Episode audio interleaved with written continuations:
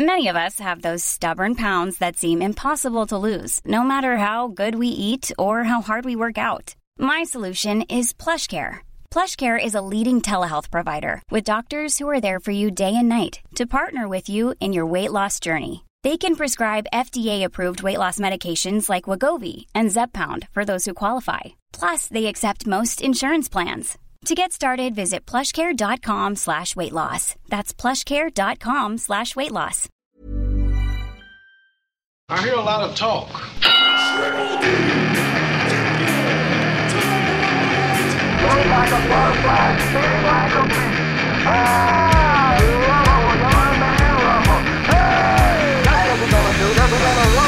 Culture Box.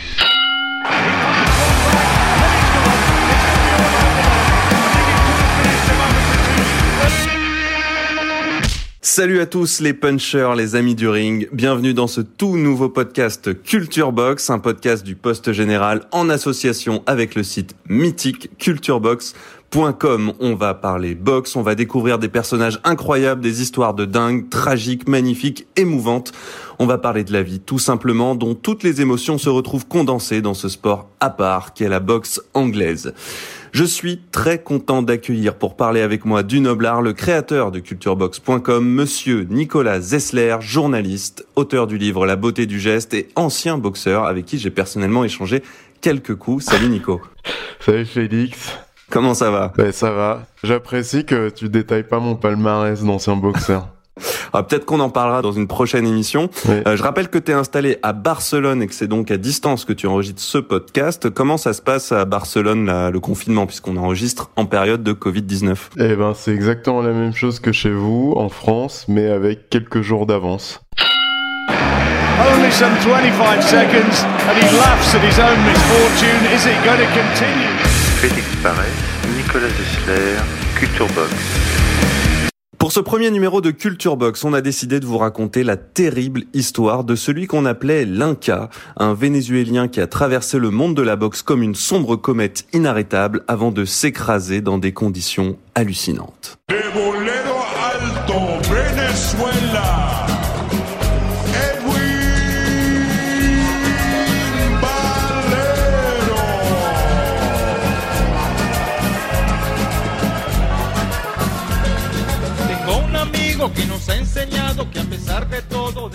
Pour parler d'Edwin Valero, je pense que le terme de descente aux enfers prend tout son sens.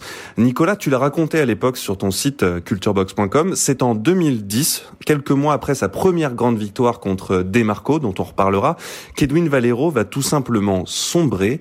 Et ça commence par euh, des violences conjugales, c'est ça? Exactement. C'est le 24 mars 2010. Sa femme se présente à l'hôpital avec euh, un poumon défoncé et euh, le corps couvert euh, d'échymose, et même des traces de morsure. Elle prétend qu'elle est tombée dans l'escalier ou c'est un discours assez vague aussi qu'elle aurait été mordue par des voleurs. Mais euh, évidemment, tout le monde sait que Valero est un personnage très violent et c'est pas la première fois qu'elle se pointe à l'hôpital euh, dans un piteux état. Donc on est au Venezuela. Valero, il a déjà effectivement euh, été euh, accusé d'avoir tabassé sa femme, même je crois sa propre mère et euh, euh, sa sœur. Donc suite à ça, il est euh, interné en hôpital psychiatrique. Mais il sort très vite en fait. Alors, euh, elle, elle arrive à l'hôpital euh, toute seule. Le lendemain, euh, Valero débarque et euh, menace d'agresser le personnel hospitalier au cas où cette histoire fuiterait dans la presse. Il est ensuite arrêté et interné en hôpital psychiatrique. Là, les médecins se rendent compte que ça fait six mois que il est sur une pente savonneuse, une espèce de cuite non-stop à la coke et à l'alcool, empêtré dans une profonde dépression et euh, il, re- il recommande euh, effectivement qu'il soit interné en HP, euh, sauf que au bout de- d'un ou deux jours, il est libéré de l'hôpital psychiatrique par le gouverneur de la région contre la promesse euh, de se rendre à Cuba pour se faire soigner. Parce qu'en fait, euh, on, on, le dit, euh, Valero, il était proche du pouvoir vénézuélien, donc il a pu bénéficier de cet accord-là, en fait. Exactement, Valero, c'était un symbole au Venezuela. Il avait même euh, le drapeau du Venezuela avec euh, la tête d'Hugo Chavez tatouée sur le torse. Et, Ce qui lui a valu d'ailleurs certaines critiques aux États-Unis. Hein. Exactement, il a euh, disons, bénéficier d'appui politique pour passer sous silence un certain nombre d'infractions ou de crimes euh, qu'il aurait commis tout au long de ces années. Alors toi-même sur le site Culturebox, à un moment donné, tu l'annonces à Cuba. Mais en fait, qu'est-ce qui s'est passé? Eh ben, euh, le jour de son départ, euh, après une nuit d'excès, euh, complètement ivre-mort, il crache sa voiture dans un mur ou sur une autre voiture, je me souviens plus exactement, et il s'enfuit. Et c'est quelques heures plus tard que les forces de l'ordre finissent par euh, l'attraper une nouvelle fois, euh, puis ils le relâcheront dans la foulée en fait. Cette descente aux enfers, ces démons, on a l'impression que ces démons euh, se déchaînent euh, et ça va vraiment très mal se terminer, d'abord euh, pour sa femme. Ouais, quelques jours plus tard, il est aperçu dans un hôtel de la ville de Valencia avec sa femme s'appelait Jennifer De Veira, qui avait 24 ans, lui il en avait 28, qui était une jeune femme euh, très jolie, euh, mère de deux enfants, et euh, il était extrêmement jaloux, lui. C'était une des raisons, euh, en plus de toutes les substances qu'il prenait et de ses troubles psychologiques qui expliquaient ses accès de rage et de violence. Et dans cette chambre d'hôtel, eh ben, il va se passer quelque chose d'assez atroce dans la nuit encore une fois drogué et euh, ivre, il tue sa femme. À 5h30 du matin, il se présente à la réception, à la sécurité de l'hôtel, et il, avoue euh, son crime. Il se rend, il est emmené en prison, et euh, la police découvre le corps de sa femme poignardée. Alors j'ai lu, il y a même une version qui prétend qu'il lui aurait arraché les yeux. Là, on est vraiment dans, dans l'atroce. Et j'ajoute que on sait, en tout cas, euh, les membres de la famille de sa femme l'ont accusé de l'avoir longtemps droguée ouais. pour justement la maintenir dans un état où euh, elle pouvait pas sortir, ou euh, voilà, pour pour être sûr qu'elle n'aille euh, pas voir ailleurs, quoi. La famille de sa femme était terrorisée par Valero. Sa propre famille était terrorisée. Tu l'as dit, sa mère et sa sœur avaient été battues par le boxeur et puis elles avaient fini par retirer leur plainte, soit à cause de leurs liens familiaux, euh, soit euh, parce que ils bénéficiaient d'appui politique qui euh, le rendait intouchable. Ouais. Intouchable.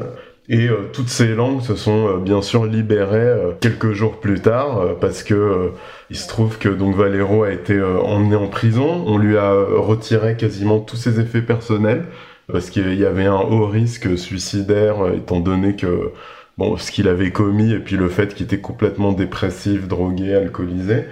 Et euh, il a quand même trouvé le moyen, paraît-il, de se pendre avec euh, son pantalon de jogging euh, en accrochant ce dernier au barreau de sa cellule. Paraît-il, je dis paraît-il parce que certaines sources avancent l'hypothèse que le régime chaviste se serait débarrassé de lui en fait parce que il était devenu un symbole gênant.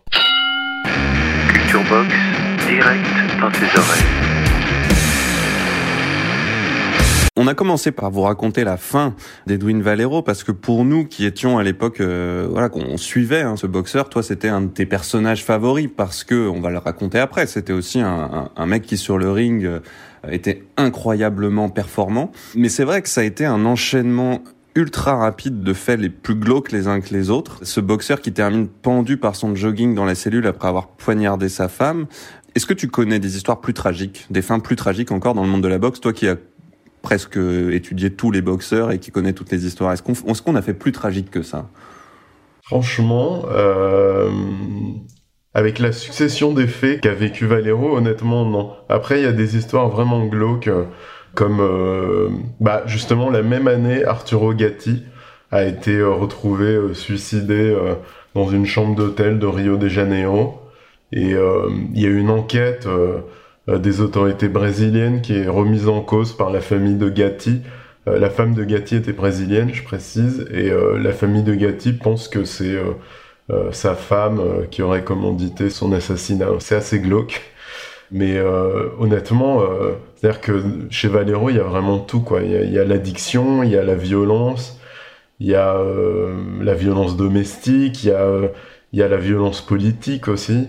Et puis il y a une espèce d'ombre de mystère qui plane sur cette affaire parce que au jour d'aujourd'hui, on ne sait pas encore vraiment ce qui s'est passé dans cette cellule de prison et euh, il y a aussi euh, une sorte de tabou qui pèse euh, sur le sujet au Venezuela notamment. Il y a quelques années, il y a un film, un biopic qui a été tourné sur, qui a raconté l'histoire de Valero et qui est resté que deux jours à l'affiche. Les familles demandant le retrait du film et le pouvoir politique se sentant aussi un peu gêné par justement toute cette histoire. Alors pour illustrer euh, l'histoire d'Edwin Valero, je t'ai demandé de choisir une phrase, une citation, et tu m'as choisi celle d'un journaliste américain, Peter Axen, Ouais. qui euh, est traduit en français comme ça. Quel terrible passé a pu donner naissance à cette furieuse machine de destruction? Alors la phrase concerne en fait un autre boxeur légendaire, Roberto Duran, mais pour toi, elle pourrait aussi s'appliquer à Valero. Euh, effectivement, euh, cette histoire-là nous ramène à ce qui construit un boxeur, c'est-à-dire quelque chose, un être qui est quand même rempli de violence et de puissance de destruction, puisque c'est ce qu'on lui demande sur le ring. Dans le cas de Valero, est-ce qu'on peut revenir rapidement sur justement ce passé qui a pu le construire? C'est quoi son enfance? Alors, euh, c'est l'enfance classique du boxeur euh, latino-américain qui est né dans la misère. Cette phrase, elle s'adressait euh, à Roberto Duran. Roberto Duran, c'est un peu le boxeur, donc cet extraordinaire euh, boxeur panaméen qui a fait partie des quatre fantastiques euh, dans les années euh, 70, euh, début des années 80 avec euh, Hagler, Ernst et Leonard.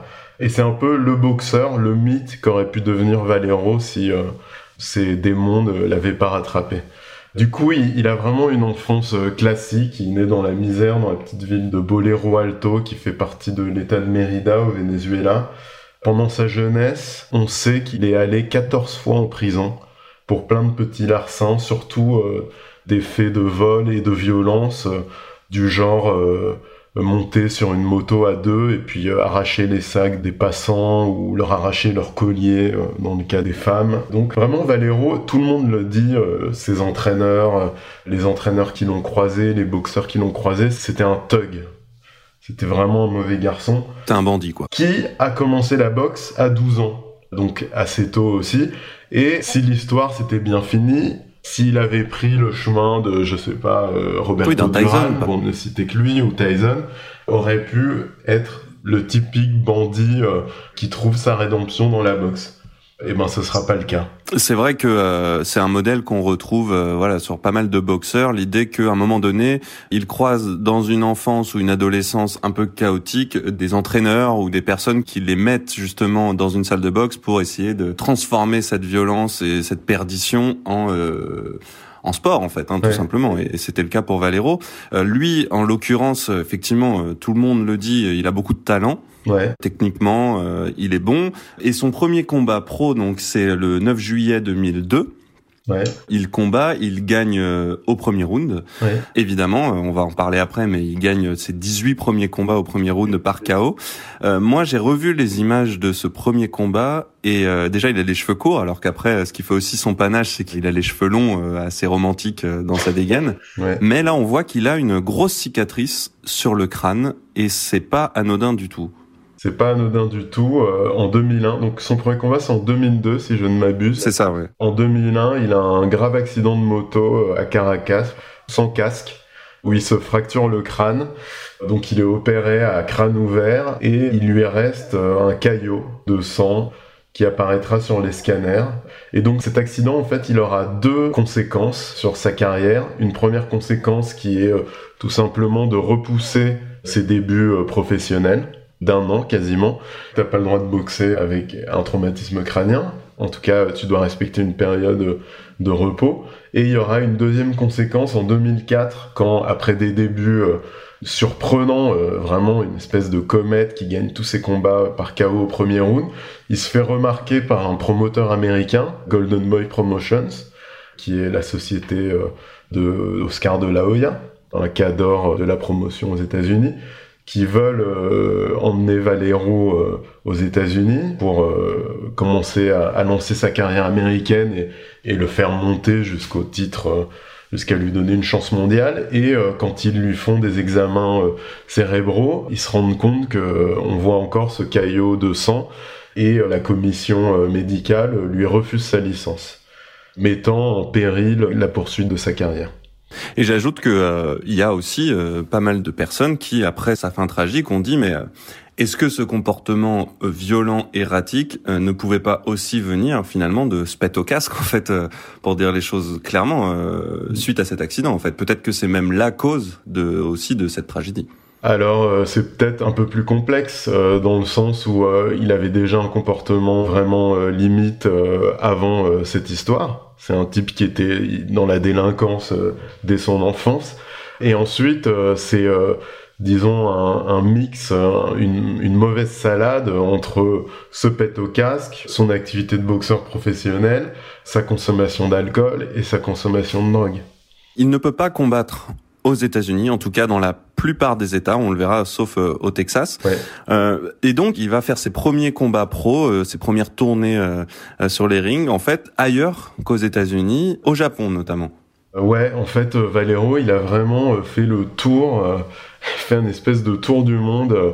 Il est vraiment allé dans des boxer dans des pays compliqués quoi, dans des dans des pays de boxe.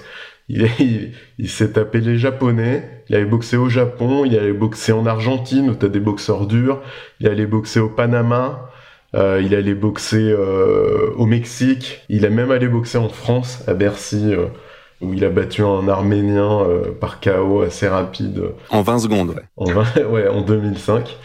Alors, juste pourquoi il peut boxer en France? Écoute, sans doute parce que les commissions médicales sont pas aussi sévères que celles des grands États de boxe américaines, c'est-à-dire celle du Nevada où t'as les casinos de Las Vegas mm. et celle de New York ou, et d'Atlantic City, quoi. Donc il va bosser dans plein d'endroits dans le monde et il gagne tous ses combats au premier round par KO. En tout cas les 18 premiers, ouais.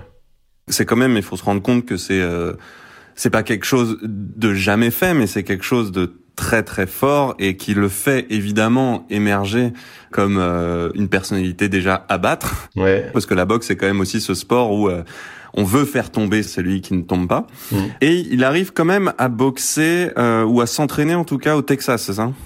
Le Texas est le seul État dans lequel il est autorisé à boxer. Ouais.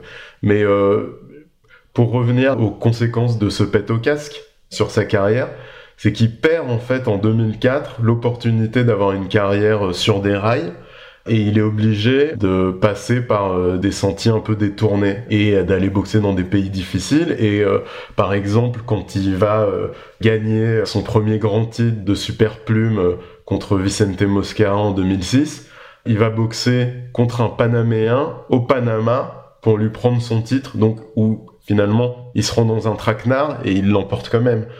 Ensuite, il défend son titre au Japon contre un Japonais. Donc vraiment, rien n'est facile, tu vois. Oui, parce qu'il faut expliquer, en, boxe, c'est vrai que euh, c'est extrêmement important là où ça se passe, les conditions. Enfin, un champion, on le met chez lui, face à son public, on le met dans les meilleures conditions. C'est toujours au challenger de de faire ses preuves et de trimer. Euh, lui, où qu'il soit, euh, en fait, il arrivait à, à terrasser son adversaire. Et c'est vrai que c'est ça aussi qui était fort chez lui. Exactement. Et puis il y a aussi la difficulté de l'inactivité, c'est-à-dire que toute l'année 2004 et la moitié de l'année 2005, il ne boxe pas. Il s'arrête pas de boxer pour autant. Il continue à s'entraîner. C'est un type qui, malgré son style de vie euh, assez suspect, s'entraîne tous les jours. Pendant ses 18 mois d'inactivité, il était tous les jours euh, au gymnase et il faisait des sparring avec des boxeurs qui disputaient des chances mondiales. En fait, pendant toute cette période où il fait aussi cette carrière pro hors États-Unis, en tant que sparring partner, il a pour le coup une grosse carrière de sparring partner parce que euh, il est même recherché pour son style et son agressivité sur le ring. Il est recherché et il est craint. Euh, c'est assez paradoxal. Mais c'est intéressant cette euh, facette du parcours de Valero parce qu'en fait, il y a dans la boxe, hein, même en, règle générale, t'as disons l'opinion du grand public, donc nous qui regardons les combats, qui lisons les articles des journalistes locaux, qui essayons de nous renseigner. Et puis, t'as la réputation du boxeur dans le petit monde des boxeurs, où ça parle, ils se connaissent tous, ils se parlent, ça parle entre entraîneurs, etc. Et Valero, à cet égard-là, il s'est forgé une réputation de loup noir, en tout cas de, type vraiment redoutable par euh, la violence de ses sparring. Il faut savoir qu'il avait euh, un style assez similaire à celui de Manny Pacquiao. Qui est la grosse star de l'époque avec euh, Floyd Mayweather. Exactement. Il est gaucher comme lui, très agressif comme lui. Il a à peu près la même explosivité de jambes et donc il est recherché aussi par des boxeurs qui vont affronter Pacquiao pour euh, s'habituer au style de boxe de Pacquiao par l'intermédiaire de Valero, d'autant que Valero a, la réputation, en plus de savoir mimer à la demande le style de boxe de Pacquiao. Donc il va faire partie du camp d'entraînement du Mexicain Eric Morales, qui était aussi un, un cadre euh, de l'époque. Il va participer au camp d'entraînement d'Oscar de la Hoya, qui disputera son dernier combat contre Manny Pacquiao. Et à cette euh, occasion-là, il va être tellement performant qu'il va se faire remercier parce que euh, il a euh, maltraité de la Hoya lors de l'unique sparring qu'ils ont disputé ensemble. D'ailleurs, de la Hoya paraîtra en interview le lendemain avec un œil au beurre noir qu'on attribuera assez rapidement à Valero. L'entraîneur de De La Hoya, qui est un Mexicain, Nacho Beristain, qui est une, une sommité euh, dans le milieu, a décidé euh, de virer euh, Valero. Et c'est intéressant parce que le frère de De La Hoya, lui, a défendu Valero auprès de Beristain en disant que si De La Hoya était capable de tenir le coup, de tenir le choc et de, de s'adapter à la boxe de Valero, eh ben, il augmenterait ses chances de faire bonne figure face à Pacquiao. Mais il n'a pas été écouté et on a vu le résultat, euh, Pacquiao humiliant euh, littéralement de la Hoya sur le ring. Avec Morales, c'était aussi euh, la même histoire puisque en se parant contre Morales, en fait, il lui a pété le nez. Et, en fait, c'est quelqu'un qui, en sparring, était meilleur qu'en combat. Ça, c'est ce que tu m'as dit en préparant l'émission. Exactement. Il était connu pour être extrêmement agressif en sparring, mais à la différence de ces combats où il y avait une sorte euh, de violence euh, qui se déchaînait, qui était un peu euh, incontrôlée, tu vois, un peu décousue, en sparring, on a l'impression qu'il est vachement conscient de, ce qu'il fait.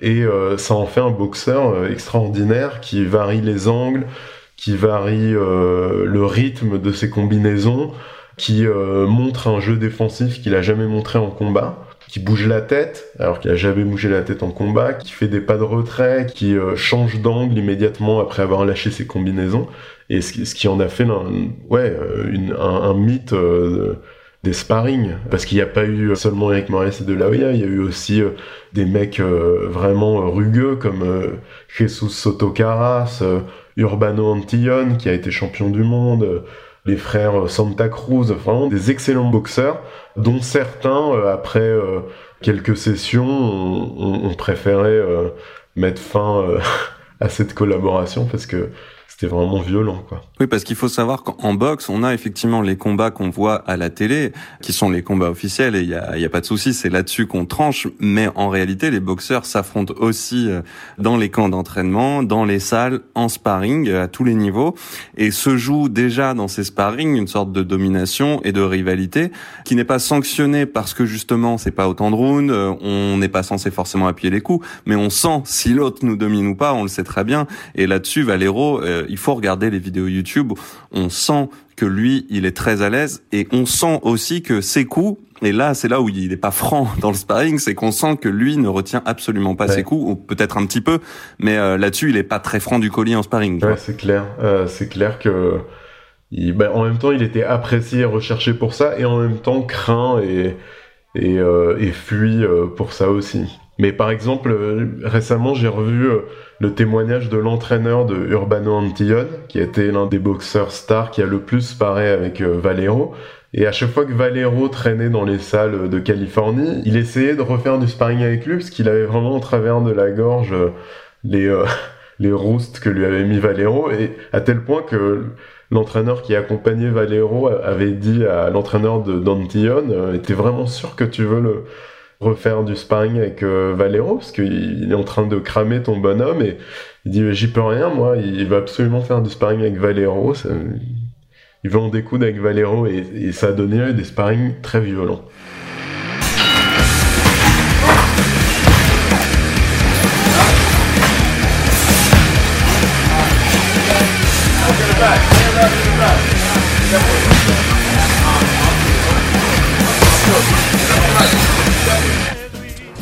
Box, direct dans tes oreilles.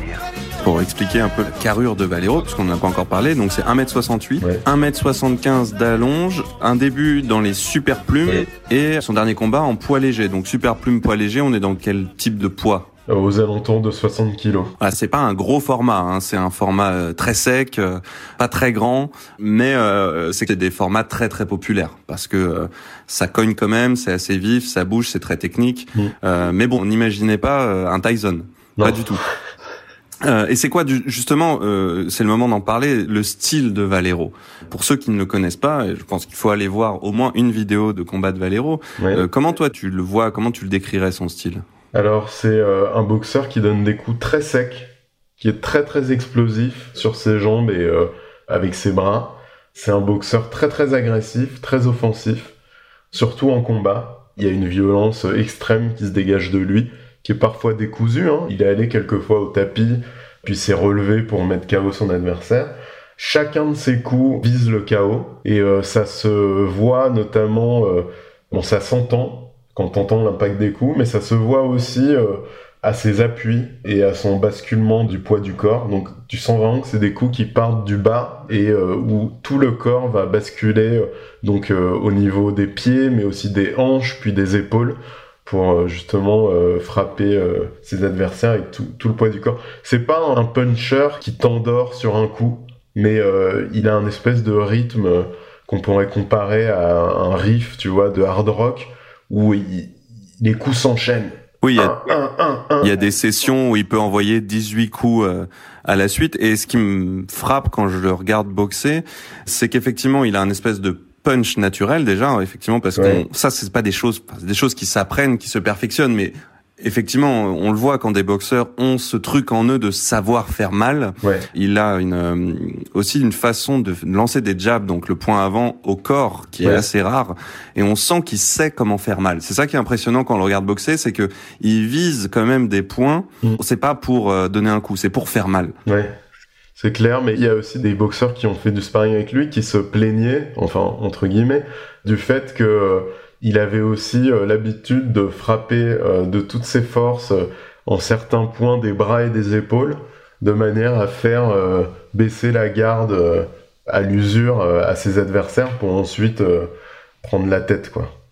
Donc c'est un boxeur qui est quand même euh, complètement désorganisé, mais malin dans le sens où effectivement il sait où taper pour faire mal, mais malgré tout, euh, quand on le voit boxer, c'est à l'arrache quoi. Ah, il a ce qu'on pourrait appeler l'instinct du tueur. Tu vois, le goût du sang, même le sien, je veux dire, dans son dernier combat, il se prend un coup de coude au deuxième ou au troisième round qui lui ouvre le haut du front. C'est une entaille vraiment dégueulasse avec des flots de sang qui lui coulent dessus et ça, ça l'aiguillonne en fait. Tu, Mhm. tu sens que ça aiguise son agressivité et il est là vraiment pour faire mal, pour détruire son adversaire. C'est ça qui le rend aussi spectaculaire. On le voit à son regard aussi, hein, c'est souvent impressionnant chez les boxeurs ce regard. Il y avait ça chez Tyson aussi, Euh, mais lui, euh, on sent de la méchanceté dans le regard. Et comme on sent le goût du sang effectivement, et le peu de fois euh, on le voit dans ses vidéos, juste avant qu'il mette un boxeur KO, quand il sent qu'il a un premier coup qui a déstabilisé le boxeur, on voit, on sent que lui, il sait que sa proie est blessée et qu'il va pas la lâcher. C'est assez impressionnant ça. Exactement, et d'ailleurs, tout au long de sa carrière, on peut voir euh, que son regard euh, sur le ring devient de plus en plus fou. Et euh, effectivement, tout au long de sa carrière, il bascule vers l'excellence, mais aussi vers la destruction, quoi. Donc c'est un boxeur qui nous a marqué et qu'on a repéré euh, quand on, travaillait euh, sur les articles de Culture Box parce qu'effectivement, déjà 18 premiers combats par KO au premier round, puis des combats qui s'enchaînent tous euh, gagnés par KO. C'est rare à ce niveau-là où ça reste faisable? C'est rare. Bah, par exemple, 18 KO au premier round de suite, c'est un record dans l'histoire de la boxe. Je crois que le précédent était à 15 ou à 12. Avoir 100% de KO sur sa carrière, c'est monstrueux. D'autant que, euh, bah, comme euh, il n'avait pas vraiment euh, d'équipe promotionnelle autour de lui qui le faisait monter, il n'a pas boxé de chauffeur de taxi. Il était à chaque fois à boxer à l'extérieur. donc c'est d'autant plus impressionnant. Après, il n'a pas non plus affronté les boxeurs qui auraient dû être la suite logique de sa carrière, à savoir les plus grands champions comme Manny Pacquiao ou Juan Manuel Marquez. Oui, alors son dernier combat, euh, son plus gros combat, il est euh, contre Antonio DeMarco en février 2010. Ouais. Euh, il gagne, euh, je sais pas d'ailleurs, il gagne par KO forcément. En fait, euh, Demarco, euh, après le dixième round, euh, ne sort pas de son coin. Jette l'éponge, ouais. Mais bon, ça compte comme KO. Ça lui donne un premier euh, vrai coup d'éclairage au niveau euh, international, mais c'est pas un combat qui permet de dire qu'il a atteint vraiment le top du top. Non, c'est clair. Alors ça lui a donné un énorme coup de projecteur parce que le combat, même si ça se passait au Mexique, encore une fois, il boxe à l'extérieur contre un local. Et Demarco est un très bon boxeur, même si c'est pas le haut, haut, haut du panier. Le combat a été diffusé en pay-per-view aux États-Unis, donc euh, ça lui a donné un, énorme coup de projecteur. Il était titulaire de la ceinture euh, de champion euh, des poids légers WBC, donc la fédération qui, euh, ouais, je, je, pense qu'on peut dire que c'est la fédération la plus réputée. Pour euh, vraiment euh, atteindre euh, les sommets, il aurait fallu qu'il unifie la ceinture avec un cadre. Il, son prochain combat, c'était Pacquiao? Alors lui réclamait Pacquiao depuis quelques années. Ça aurait pu être un combat extraordinaire. Est-ce que ça aurait été son prochain combat? Ça, on ne peut pas le dire. Y a rien n'était signé en tout cas. Tu penses qu'il pouvait battre Pacquiao? Honnêtement, euh, c'est difficile de condamner un boxeur comme Valero qui a un punch euh, comme le sien. Ce que je pense, c'est que le Valero complètement désordonné, je pense pas qu'il aurait pu battre Pacquiao. Le Valero des sparring, le Valero euh, dont la boxe aurait été peaufinée, polie, un peu comme on polie un diamant brut, aurait eu le potentiel pour battre Pacquiao. Dire que à ce moment M, il aurait battu Pacquiao, ça me semble un peu présomptueux. En tout cas, il y a un truc euh, pour parler de ses défauts qui peut-être lui manquait face à Pacquiao, c'est que un boxeur comme Pacquiao, il avait de quoi tenir peut-être 3 fois 12 rounds sans problème, quoi. Alors que Valero, comme Tyson d'ailleurs, on ouais. pouvait se poser des questions sur sa capacité euh, d'endurance. Exactement, bah c'est toujours la question qu'on se pose avec les boxeurs qui euh, terminent leur combat trop rapidement. C'est un peu ce qui s'est passé avec Foreman euh, contre Ali en 74, où tout d'un coup, euh, il a découvert des contrées euh, qu'il ignorait totalement et bah, il en a payé le prix. Donc t'as ça, le fait qu'il n'était pas habitué à, à, tenir 12 rounds, parce qu'il finissait ses combats avant, et puis t'as aussi le fait qu'il avait un style de vie et une hygiène de vie suspecte, qui à ce niveau-là peut te jouer des tours. Quoi.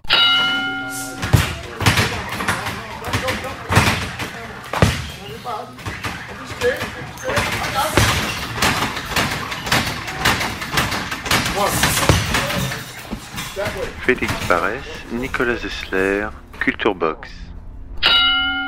Edwin Valero, énorme boxeur, avec une fin plus que tragique, euh, glauquissime, qui m'amène à te poser quelques questions sur la boxe maintenant. On a parlé de sa folie, de son regard fou, de plus en plus fou.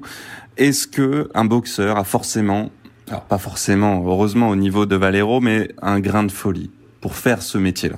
Alors, il y a un grain de folie, oui un grain de folie, il en faut pour euh, s'exposer comme ça euh, sur un carré de lumière à deux minutes devant des milliers de spectateurs, euh, devant un gars qui peut t'humilier parce qu'il s'est aussi préparé, il est aussi talentueux.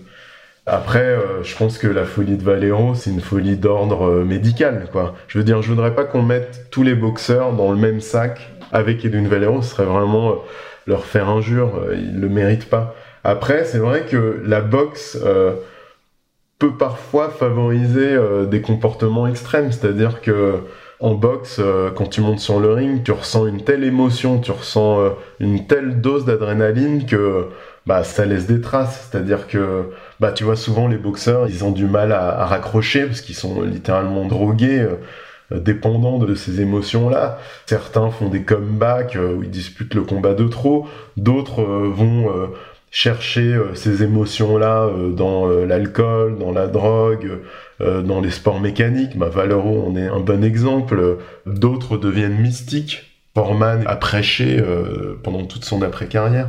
Donc tu as quand même une certaine cohabitation avec des émotions qui sont tellement fortes que parfois ça peut s'approcher ou favoriser des comportements un, peu fous. Valero est un, un homme violent, sur le ring, en dehors du ring. Il a tué sa femme, il la battait, il battait sa mère, sa sœur. Est-ce qu'un boxeur a forcément un fond de violence plus que les autres êtres humains? Il en faut de la violence pour monter sur le ring. C'est quand même une activité violente, ça personne peut le nier. Mais la question, c'est intéressant, c'est toujours de savoir comment est-ce que tu vas domestiquer cette violence. Comment est-ce que tu vas jouer avec cette violence? Comment est-ce que tu vas en, faire une alliée? L'exemple de Valero, il est assez frappant parce qu'en sparring, tu sens qu'il contrôle cette violence et euh, ça le fait euh, boxer extrêmement bien. Et en combat, tu sens qu'il se laisse déborder par cette violence et du coup, euh, bah justement, il est presque victime de sa propre violence. C'est paradoxal d'évoquer ça euh, quand on parle de Valero, parce que normalement les boxeurs, euh, ils ont la réputation d'être des types absolument charmants. Enfin, quand tu fréquentes les boxeurs, tu te rends compte c'est des types quand même super sympas en général, qui sont plutôt euh, justement en maîtrise, qui maîtrisent vachement bien leur violence, qui se contrôlent, qui ont une grande maîtrise d'eux-mêmes. C'est un peu ce que tu apprends au tout début quand tu rentres dans une salle de boxe. T'en as fait l'expérience comme moi, on l'a fait ensemble en plus les premiers sparring, souvent, c'est des sparring où tu prends pas mal de coups parce que tu t'aperçois que si t'as pas la maîtrise de tes émotions, si t'as pas euh, la capacité euh, à euh, à maîtriser ta propre violence et celle de l'autre, et eh ben tu te fais châtier. Peut-être que le premier principe que t'apprends sur le ring, c'est justement de contrôler ses émotions, de contrôler cette violence. Valero, il contrôlait pas du tout cette violence, ni sur le ring, ni à la ville, euh, c'était une violence qui le quittait jamais, qui l'emmenait partout et, et qui a causé sa perte.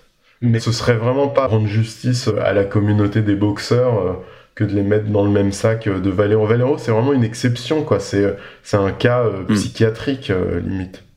Moi, c'est vrai que j'ai l'impression, dans mon, ma petite expérience, effectivement, que la boxe, en général, euh, elle te fait comprendre d'une qu'il faut maîtriser ta violence, et d'autre part, euh, elle te fait euh, être une victime de la violence, en fait. Donc, quelqu'un qui connaît l'effet de la violence, puisque tu te prends des coups, donc tu sais que n'importe quel échange violent fait mal, en fait. Donc, quelque chose que tu ne sais pas forcément avant de faire de la boxe. Mais j'ai aussi la sensation que ceux qui font de la boxe, notamment dans les salles de boxe, t'as toujours ceux qui en font euh, avec un esprit clair, et puis t'as ceux qui aiment la violence, t'as ceux qui ont envie de taper. Et généralement, c'est pas les bons boxeurs d'ailleurs. Et peut-être que Valero fait peut-être exception à ça dans le sens où lui, il aimait ça et il était bon. Mais généralement, j'ai l'impression que ça fait plutôt des mauvais boxeurs. Ouais, sans doute. T'as des boxeurs euh, méchants, des types comme Duran, tu sens qu'il est méchant sur le ring, Monzon, Tyson, ces types qui sont euh, méchants sur le ring, comme Valero, mais euh, pour qui la boxe a servi de catalyseur en fait. Hmm. C'est des mecs qui ont eu la chance aussi de rencontrer des éducateurs, des entraîneurs qui ont su jouer avec cette peur et la domestiquer, en faire une alliée, faire en sorte que parce que cette violence, elle te sert aussi cette agressivité. C'est ce qui va faire hmm. que quand tu vas prendre un coup, tu vas immédiatement avoir envie de rendre ce coup, tu vois. Hmm. Euh, et euh, le, le, boxeur trop gentil, je pense que toi et moi, on était des boxeurs un peu trop gentils.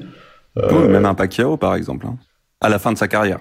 Mais Pacquiao, il a quand même cette agressivité qui lui fait rendre les coups, tu vois.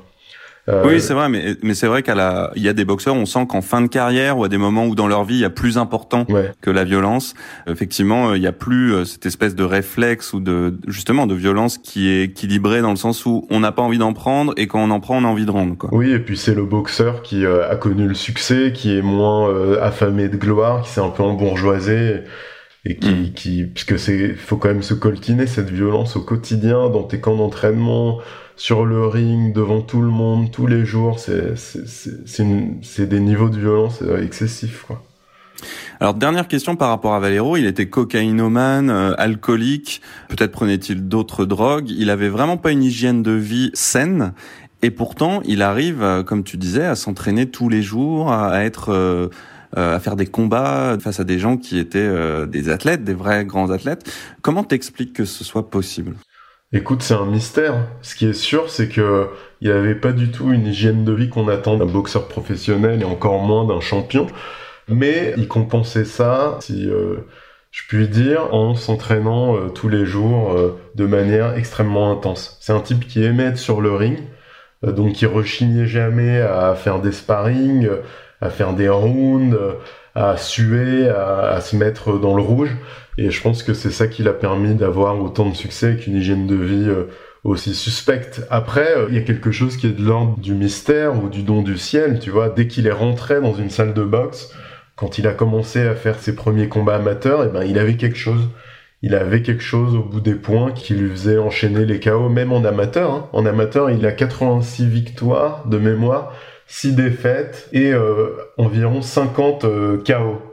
Ce qui est quand même encore plus rare en amateur. Ce qui est extraordinaire parce que tu boxes avec des gants euh, plus gros et des casques et, et puis euh, beaucoup moins longtemps, tu vois, c'est des 3 rounds. Et donc c'est assez euh, exceptionnel, ouais.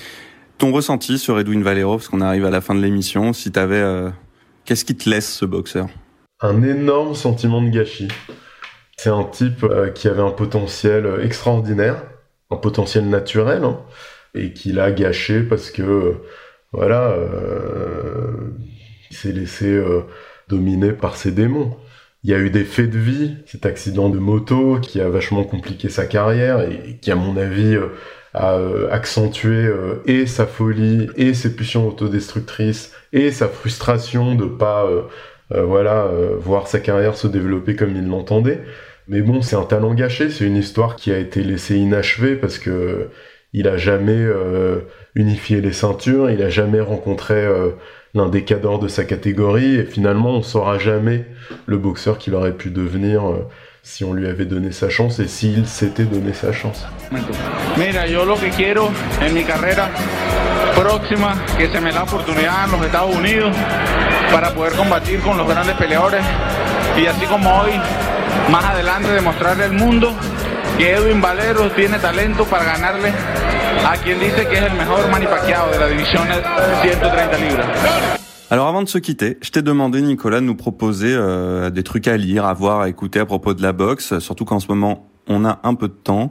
Qu'est-ce que t'as dans ton sac pour ce premier épisode? Alors j'ai deux choses. J'ai euh, un bouquin qui euh, a été réédité ces dernières semaines et qui date euh, du début des années 80 qui s'appelle Lève ton gauche et qui a été écrit par euh, Frédéric Roux qui est aussi l'auteur de Alias Ali, un super bouquin sur Ali et euh, La classe et les vertus, un excellent livre sur euh, le match euh, Léonard Hagler. J'avais envie de parler de ce bouquin parce que moi, le premier, je déplore souvent qu'on n'ait pas vraiment de culture box en France, c'est-à-dire que, à la différence du Mexique ou des États-Unis, les écrivains ne saisissent pas de la boxe comme un vrai, et les journalistes comme un vrai fait culturel, tu vois, avec des épopées à raconter et, des histoires euh, extraordinaires à raconter euh, mises dans leur contexte. Mais on a quand même quelques euh, types euh, qui méritent euh, d'être euh, célébrés et Frédéric Roux, pour moi, c'est vraiment un extraordinaire euh, écrivain de boxe. Et euh, Lève gauche, c'est son premier livre. Il a été réédité parce qu'il sort un recueil euh, de brefs de ring euh, euh, qui s'appelle Compter debout, que vous pouvez vous procurer aussi. Et donc à l'occasion de la sortie de ce recueil de brefs de ring, l'éditeur a ressorti ce bouquin et ça parle, c'est pas une boxe, euh, attention, c'est pas la boxe de Las Vegas, c'est pas le strass et les paillettes, c'est vraiment la boxe de province, la boxe des coups trop larges, la boxe euh, des mecs euh, qui disputent un meeting euh, de boxe la veille de leur mariage sans le dire à leur future épouse et qui se présentent devant le maire, la face concassée. C'est la boxe des petites réunions, des la boxe qui paye pas, tu vois. La boxe qui paye pas, mais où, euh, les boxeurs payent leur dû quand même. Il y a un côté un peu acte gratuit, tu vois, où euh, on se demande euh, ce qui les pousse à monter sur le ring comme ça, à Pau, à Tarbes, dans les petites fêtes foraines pour se, castagner. Et, moi, moi, c'est une boxe qui me touche parce que je trouve qu'il y a vraiment des histoires humaines derrière tout ça qui sont assez belles, quoi.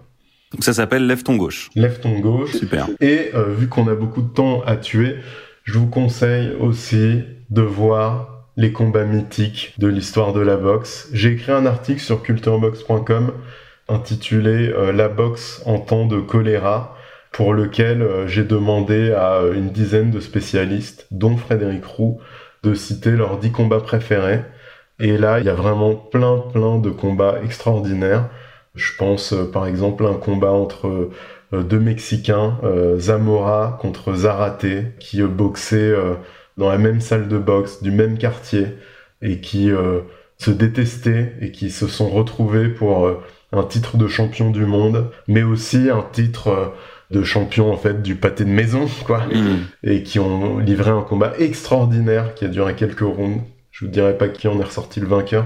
Ça, c'est des combats extraordinaires qui sont euh, pas très connus en fait et qu'on, euh, bah, euh, vu qu'on a du temps, on peut en profiter pour aller les revoir. On peut donc trouver cet article sur culturebox.com. Ça s'appelle La boxe autant du choléra, des combats. Je me souviens plus exactement, mais en gros, les combats à voir en temps de, de, de confinement. Quoi.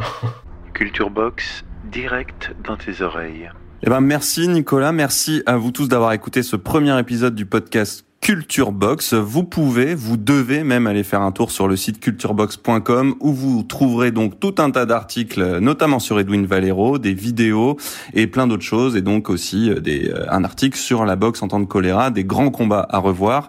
Nous, on se retrouve très vite pour un nouveau round de boxe sur les antennes du poste général. Bien entendu, à bientôt. Salut Nico. Ciao. C'était Culture Box.